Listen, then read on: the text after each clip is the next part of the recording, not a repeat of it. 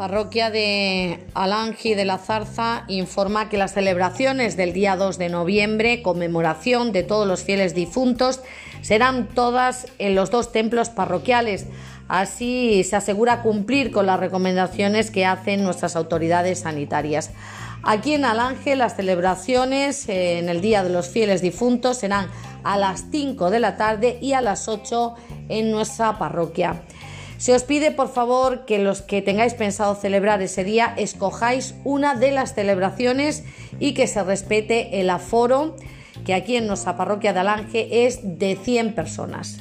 Celebremos, dice nuestro párroco, la vida y la esperanza. Celebremos que la luz es más fuerte que las tinieblas y que el dolor y las lágrimas se tornarán en abrazos y reencuentros con nuestros seres queridos. Gracias por vuestra comprensión y responsabilidad.